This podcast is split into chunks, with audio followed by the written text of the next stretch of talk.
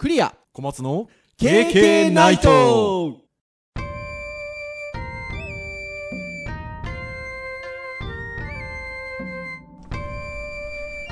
ケーケーナイト。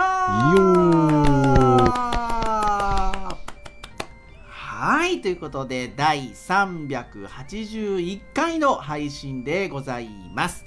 お届けをいたしますのはクリアとはい小松ですどうぞよろしくお願いいたします。はいよろしくお願いしまはいということで皆様2023年明けましておめでとうございます。すありがとうございます。はい、えー新年を迎えましたね。はいそうですね。はい。今年はうさぎ年ですかね。ああそうですね。ねえ。まあ割とまあ周りの、まあ、親戚関連にもいなくはないのでうさぎ年。はい。まあなんとなくこうあの人が浮かぶ年でもありますけどね。うさぎ年っていうとあのうん。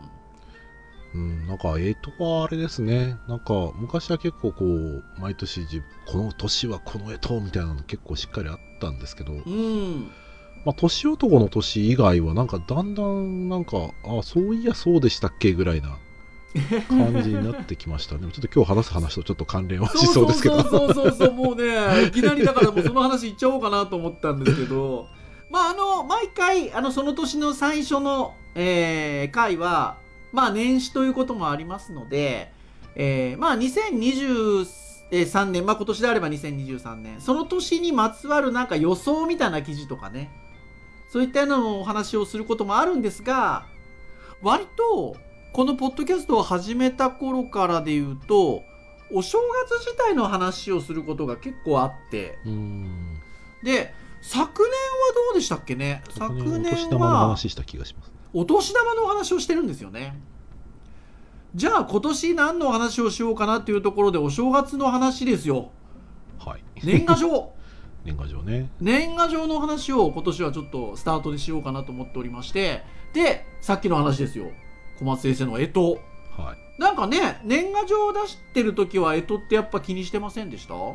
そう。僕大体その自分で年賀状を作る時って必ずモチーフとして干支を入れてたんですよ、いやそうですよね。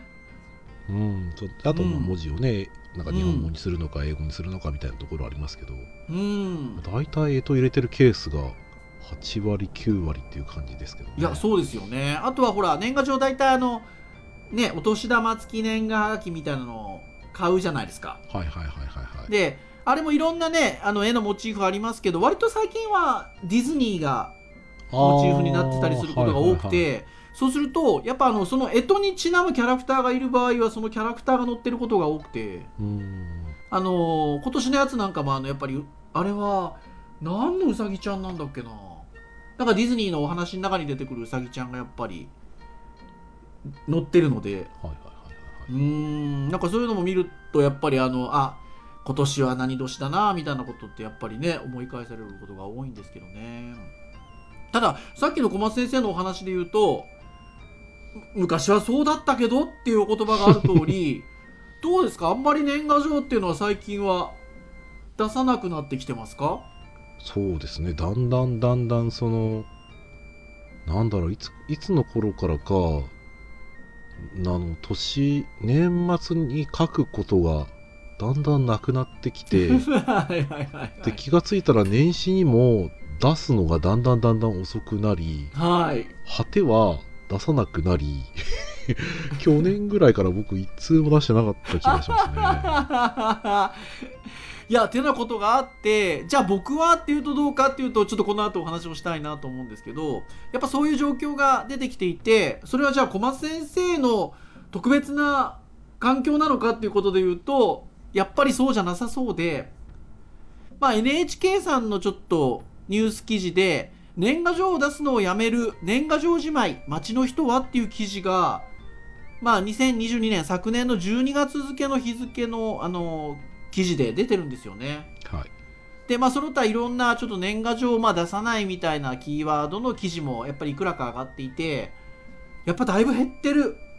うん。うん。っていうこともあるようですのでまあそういったちょっと昨今の年賀状事情みたいなことをちょっと今日はお話をしていこうかなというところで。はい。ございますので、ぜひ皆さん、あの、ごゆるりとお聞きくださって、あの、いや、わかりますよ、リスナーの皆さん。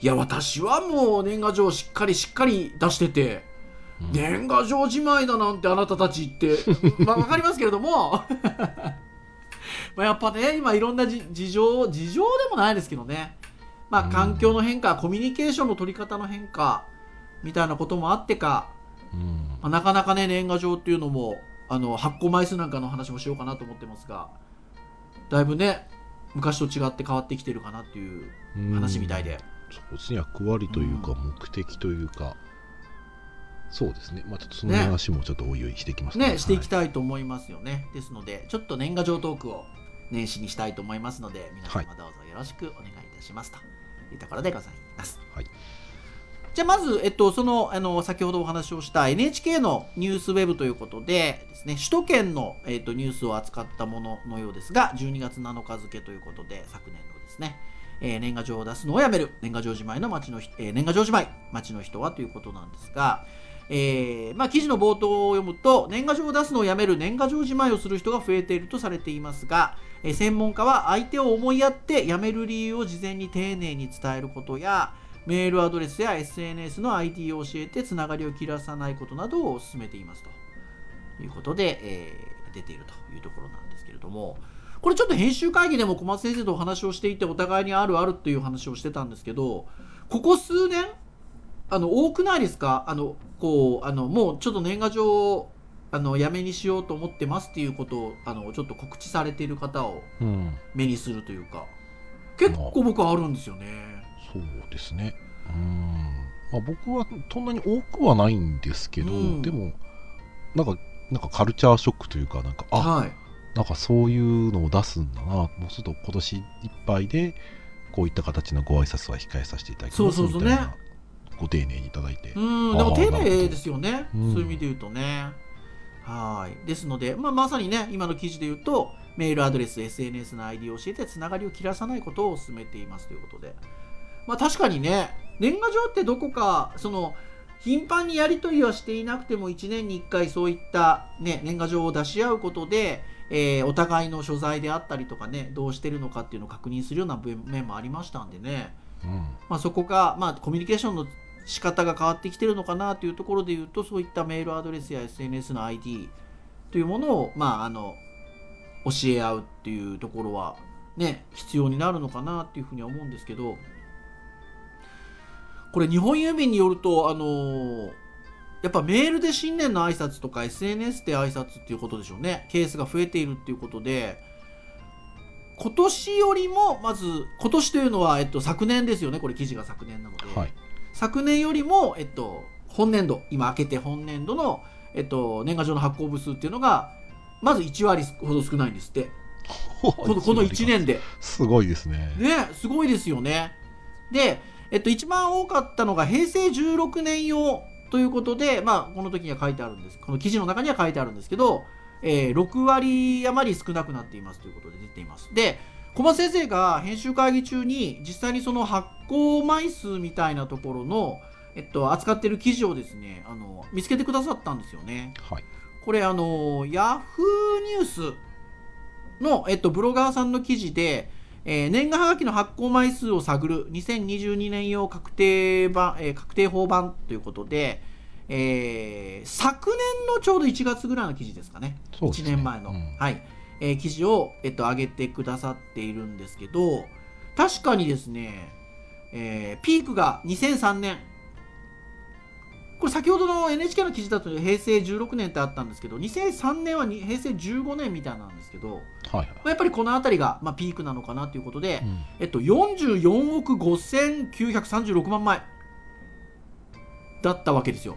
うんうんでそれが、えっと、2021年の確定発行枚数でいうと、えー19億860万枚ということで確かに4割程度、まあ、6割減。うんぐらいになってるんですよね。まあでもなんかこのグラフ見てて割とこうへえと思ったのがこのグラフが1949年ぐらいからあるグラフで始まってますね。ほぼほぼこう、のね。まあ、高度成長期割と右肩上がりガーッと増えていって、うんでその2003年をピークにまあ下がっているわけなんですけどうん、今の数値が大体僕らが生まれた年生まれたぐらい。年ぐらい1970年ぐらい、50年50年ちょっとぐらい前と同じぐらい。ちょうど同じぐらいですね。そうだからこの頃はまだまだまだそんなに多くなかったというかまあ増えてる最中だったんだなっていう感じがすごいしますね。だからねピークの2003年までの間に倍ぐらいになっちゃうわけですよね。倍以上か倍以上になっちゃうわけですもんね、僕らが生まれた年とかに比べると。そうですね。それぐらいになってますようね、ーん。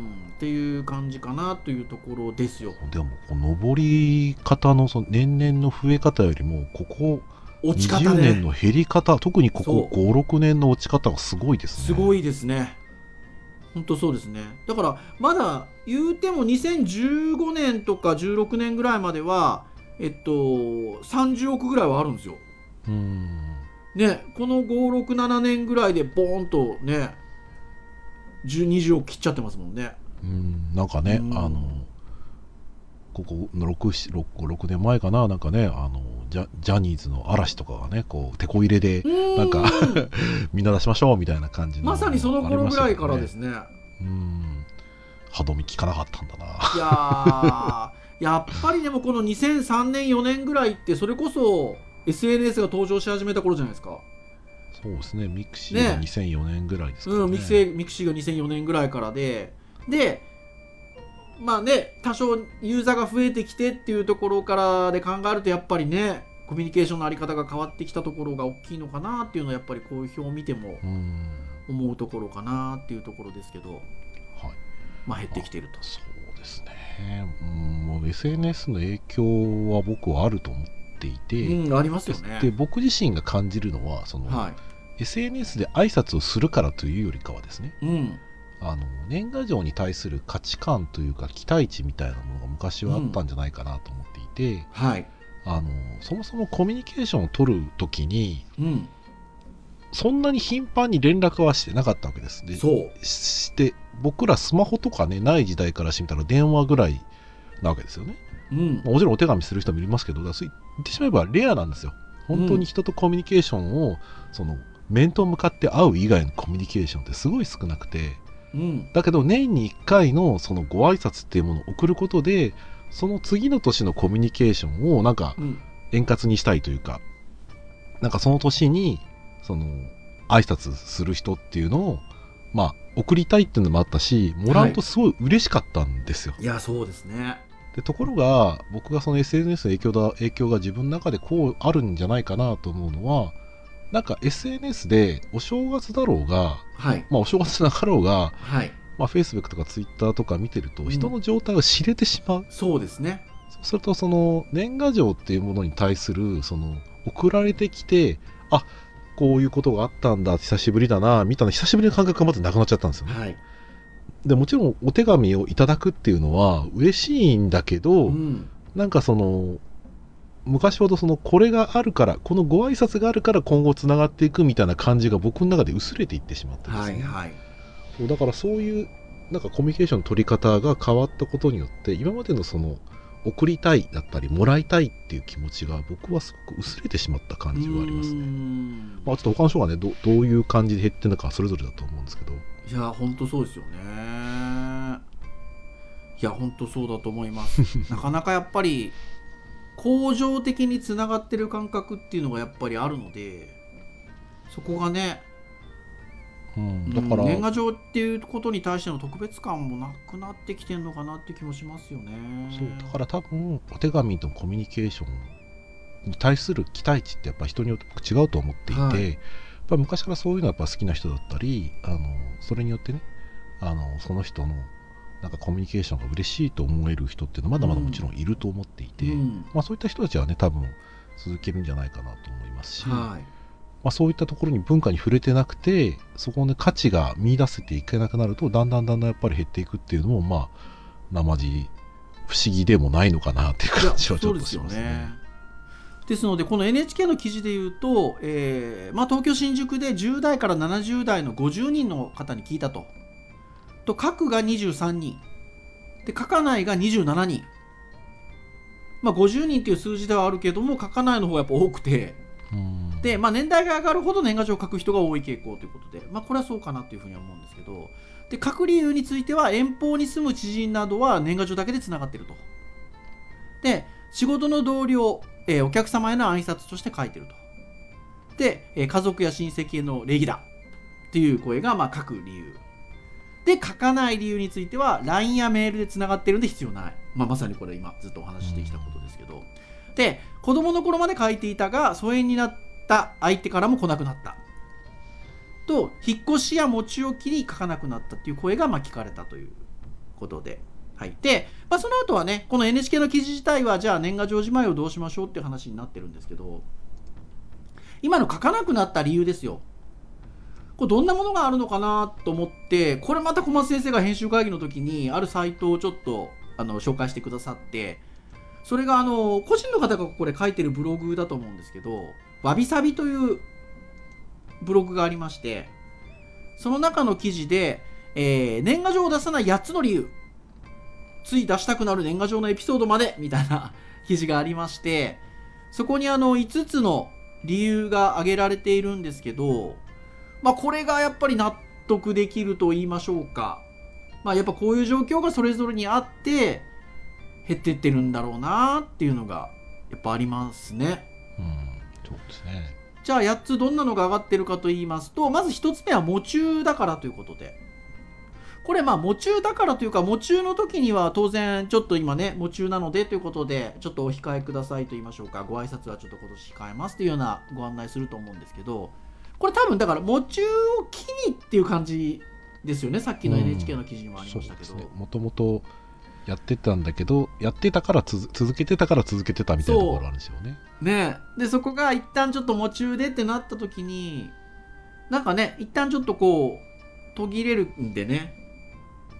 そうそうそこがなんかやっぱりちょっときっかけになっちゃうところがあるのかなっていうふうに思います。まあそうですね。寒中見舞いとかもらう人はまた別なのかもしれないんですけどね。うん。やっぱり夢中出したら送られてこないので。そう。だ去年もらった人っていう感覚がやっぱり少なくなると、ん。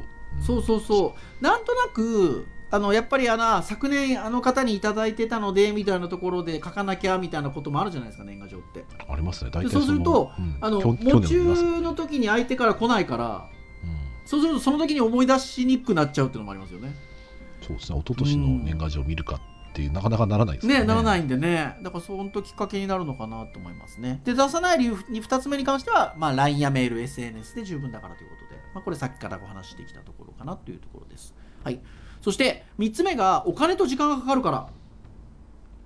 まあね。うん。これ僕ね今見て思ったんですけどはい。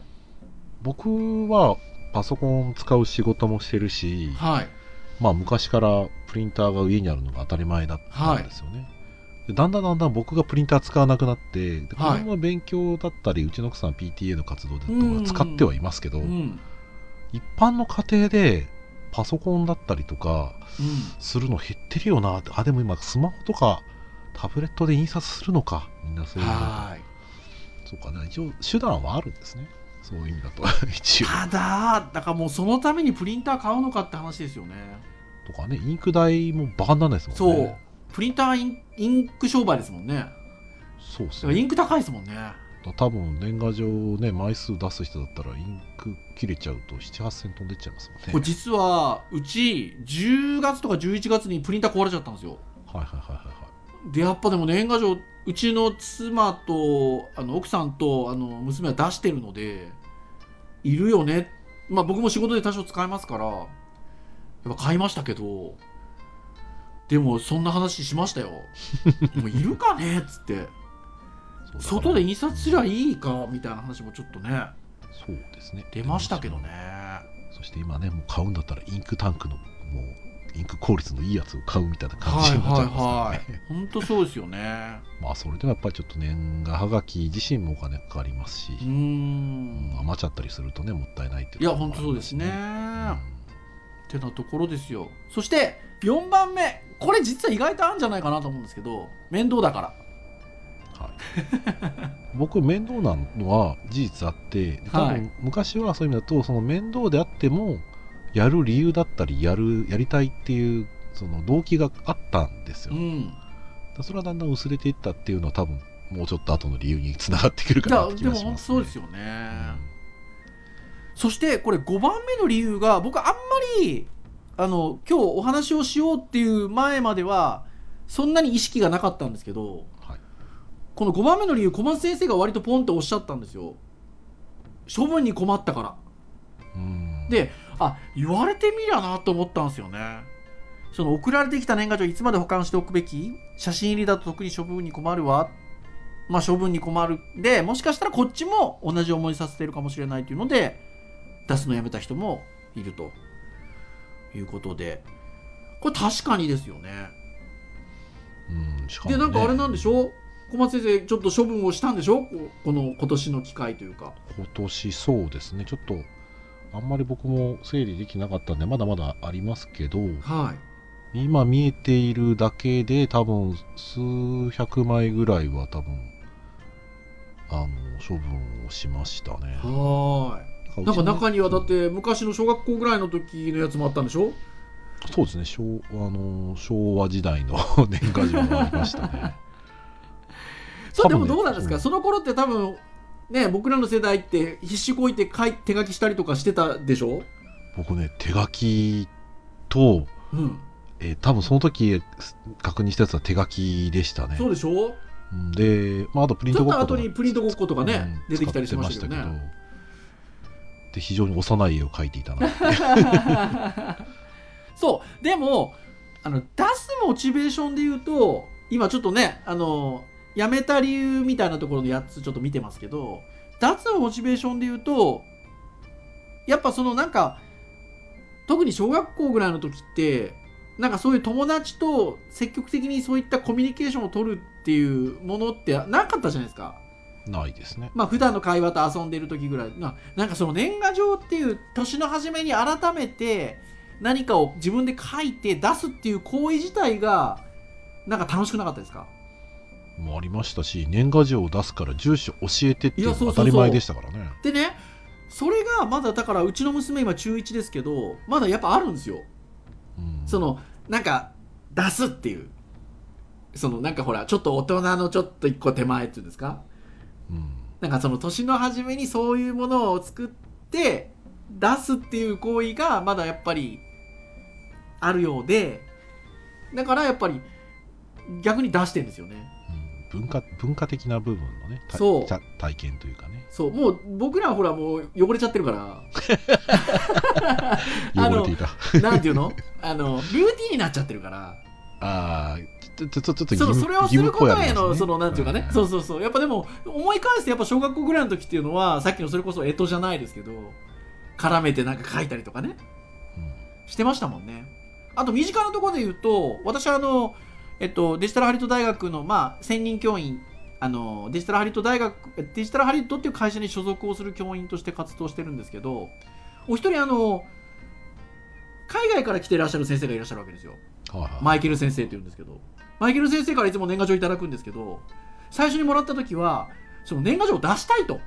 ああそんな話してましたね。そう。だからそのやっぱりここの文文化ですよまさに。はいはい。そのこう年賀状っていうものを自分の国にはないけどえいいなと。出したいと。やっぱそのモチベーションがあると出しますよね。うーん。だからなかなかやっぱそこがないと逆に難しいかな今の時代はっていう感じですかねね、だから僕はコミュニケーションが下手だったとかもあるからかわかんないですけどやっぱりもらうのはとにかく嬉しかったんですよね。でもらうためにはやっぱり人に送るっていうところがつながっていたので、うん。あ面倒でもね1日に送れるようにしましょうみたいなところはちょっと頑張って年末書いてたし。まああとはね CG とか勉強したいなと思ったら2000年代ぐらいはむしろはいはいなんか作品の場所だったりもしたのでうーん。3DCG でウサギとか作ってましたよねえ。いや本当そうですよ。やっぱ処分に困るみたいなところっていうのはでもやっぱそうやってこう思いがあるものを受け取れば受け取るほどまあどうしようみたいなところも確かにあるなっていう。うん。ねそうですね。なんかだからルールを決めてなんか5年経ったら処分するとかですねあとはなんかもうデジタル化しちゃうとかね写真撮っちゃってうんみたいなのもあるみたいですね。写真は多分ありですよねねんありかなと思いました。だって僕多分捨ててないんですよ。うん。捨ててないけどじゃあそれをまとめて管理してるかっていうとこれまたあれなんですよ。なんかいろんなとこ置いちゃってるんですよ。あります。そう,、まあ、でそうするとじゃああれあの人の連絡先みたいな時にすぐ出てこないんですよ。うんやっぱね逆にそのデジタル化しといた方がみたいなところはありますよね。まあそううですね。そうだから捨てるときにじゃあ一個一個シュレッダーかけていくのかっていうとなんかそれもなーってので、はいはい。住所書いてあるしなみたいな、うん。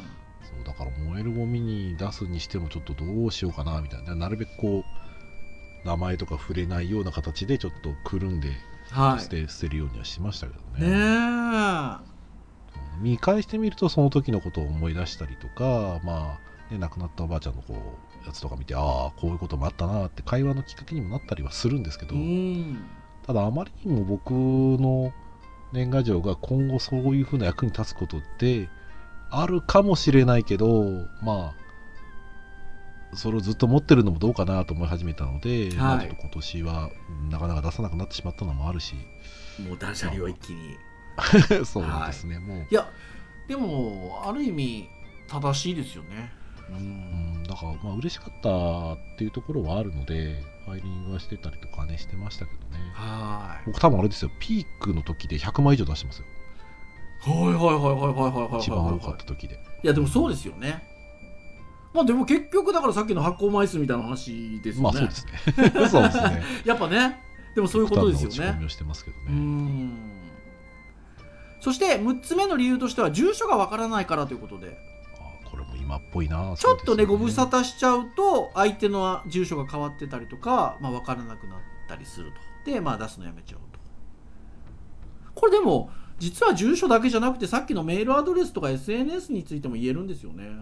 うんそうですね。うんしかも LINE とかでねもし繋がっちゃったりしたらそもそも相手の電話番号も知らなければ まあうん。住所とか別に知らなくてもいいわけですから、あ確かにね。コうんそうそうそうそうそうう。んだそもそも、うん、し出したいなと思った時に直接相手にそのコミュニケーションを取らなきゃいけないっていうのははい。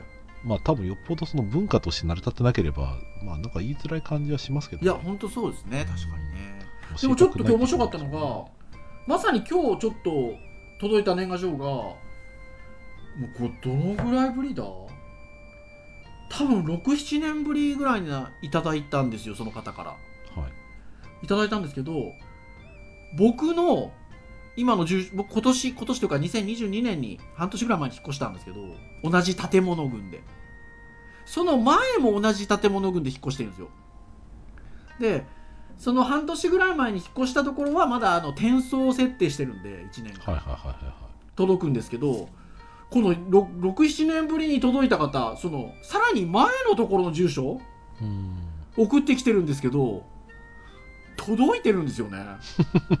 郵便局すごくないですか？まあ同じ党っていうところもね、これがあるのかもしれないですけどね。隣隣ね届いちゃってるっていうね。いやこれはまたすごいなっていう逆に思っちゃったりしまししましたけど。うんまあ珍しい名字っていうところもあるかもしれないあですね。それもあるかもしれないですね。確かにね。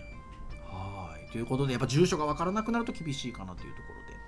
そして出さない理由7番目が送られてくる枚数が年々減ってきたからということで。まあこれさっきのやっぱね発行枚数とも絡んでるとは思うんですけど難しくなってくるかなという。ねまあ出す側も減ったしもらうのも減ったからなおさら書かなくなっちゃったって感じうんいや本当そうですすね。確かに共通の話題が少なくて社交辞令のような一言書くのが心苦しくなった。な、そうね。そういうところもあるかもしれないですね。ねえ。分からなくもないですね。はい。あとこういうのも意外と実はその1個上の奉行に書いてあるのが主人の会社が年賀状禁止なのでそれに伴って出すことをやめてしまったということで。まあ禁禁止って言い方ちょっとす強いですすね強いですけどもうねもう出さなくしましょうみたいな会社はねあるでしょうからねもうデジタルにしますみたいなね。あそういうそういう意味で言うと僕今行ってる会社って5年ぐらい前に今年5年目ぐらいなんですけど僕、はい。入った当初は当然対面だったので、はい。自分の部下だってってたりする人にははい、年賀状書いてくださいっはい。て会社からあの年賀状プリントされて、社長の一言入ってるやつに、はい。その下に僕が書いてそうですよね。はいはいはい。で送るってことをしてたし、僕も僕の上司からメール来てたので、はい。メールっていうかあの年賀状来てたので年賀状すよねはい、でリモートワークになってあでリモートワーク下でも何枚か書いたことはありますけどそれは、はい。まあ記者するタイミングでみたいな感じでもらってその場で返しか書いて返すみたいなことできてたんですけど、はい。本当にリモリモートワークがメインになってしまったので、は今年はさすがになかったですね、はいはいはいはいはい、送ることもしてないしもらうことも多分してないと思います。これだって僕ねデジタルハリウッドっていう株式会社に所属してますけどもう5年前ぐらいかな。辞めたんですよ。それまでは各部署に何枚いりますかって言って枚数の確認が必ず年末にあってで関係各所とかに書いて一言書いて送ってたんですけどもうやめましょうと。でえっといわゆる挨拶ムービーの動画ページを作っちゃってそれをもうご案内みたいに変わっちゃったのでうん。まあね年賀状禁止っていう言い方はちょっとこの文章自体の言葉としては強いですけどまあそんなことですよね多分ね。もうもうやめましょうって多分なったじゃなかろうかなってと思うんですけどうん。なんかね営業の方とかね年賀状書いたりすること多分されてるかもしれないんだけど、うん。まあでも今の働き方の形態見ると会社に行かなくなってる人が増えちゃってるともう会社に送られてもやっぱり連絡届かない可能性うん。もありますもんね、これねだからでもね今のような話で言うとあのそういう色の強い業界はまだ残ってるなと思うのがはいはいはい。僕に来るのが保険会社はいはいはいはいはい。とあとはディーーラー車の。あー。は来ます年賀状。あーなるほどね。ね、だからやっぱそこはちょっとね今の意味合いで言うと必要な感じですよね多分ね。まあそういう意味だと確かにその僕お世話になってるディーラーさんとかでも結局その年間ではい。車検の時期が来ましただったりとか、キャンペーンやってますっていうのが来るのと多分近い感覚はいそうそうそうそうそう必ずやっぱ年賀状来ますもん。なかなかねそういうところでしょうか。はい。そして8番目は高齢になったからということで高齢を理由に年賀状をやめる人も多いということでこれ実は僕の親戚でやっぱ何人かいましてまああの80いくつちょっとぐらいになりなりましたのであのちょっともう年賀状はあのもうやめにしようと思いますのでということで連絡があって出してない親戚もいますね。うん。そうですね。僕も年齢が上の親戚でやり取りしてる人いましたけども来なくなっちゃいましたね、うーん。まあ、僕は出してなかったからかもしれないですけど面白いのが最終回っていう年賀状を出してやめましたっていう。あ分かりやすいいまっすぐな一言で最後を締めくくった方もっていうことでこれが年賀状最終回。はい。方もいらっしゃるということなんですが、はい、でねやっぱり小松先生さっきおっしゃってましたけどとうとう、まあ、去年今年ぐらいからも出さなくなっちゃったっていうことで。はい、おっしゃってましたが。僕はねゼロには今やっぱなってないんですけど先ほど言ったようなちょっとねあの出してくださる方もいらっしゃったりとか、まあ、親戚もそうやってもうちょっとね年齢が上がっちゃったんでやめますっていうことでご連絡あった親戚には出してないですけどそれ以外はまあ出してるのとっていうのはあるので、まあ、本当にでも必要最小限っていう感じでしょうかね。なので、まあ、いただいてからちょっと送りさせていただいたりとかいうこともちょっとこのやっぱ12年3年ぐらいはちょっと多くなっちゃったかなっていうところですね。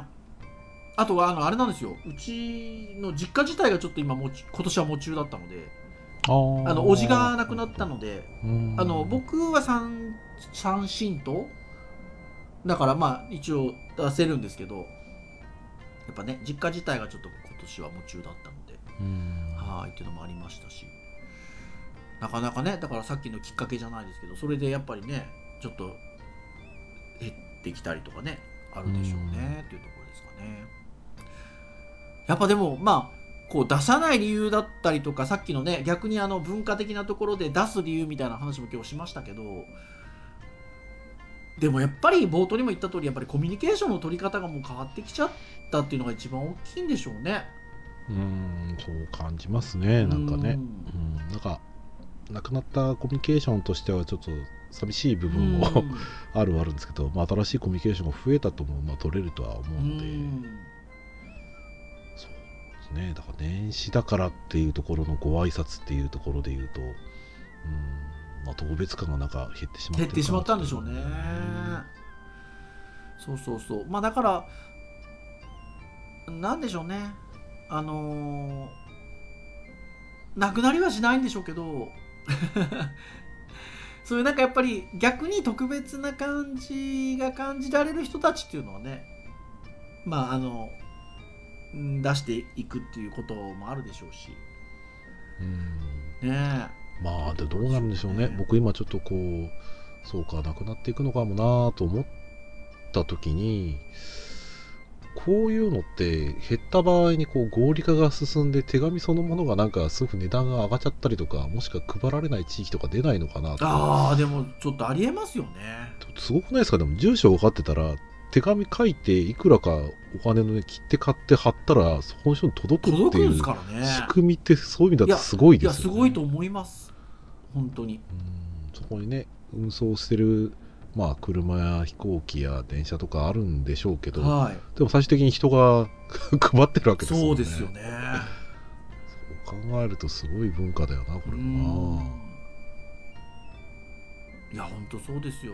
昔は飛脚ですから。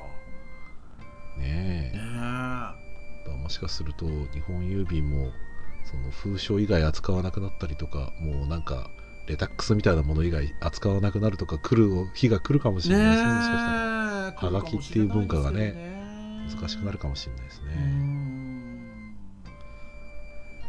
まあ、うん、そう思うとなんか面白いというか。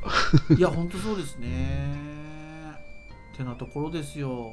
ですのでまあ年賀状自体はね本当お正月っていうものを感じるあのとても文化ではありますが、まあ、なかなかちょっとあの減ってきているというところもありますのでまあぜひぜひねでも何でしょうねあの逆に言うと SNS、まあ、ネットみたいなところでのコミュニケーションでつながっていない人だったりとかに対してのものとしてはねまあまだまだ意味のあるものかなっていうのも逆に思ったりもするんでね。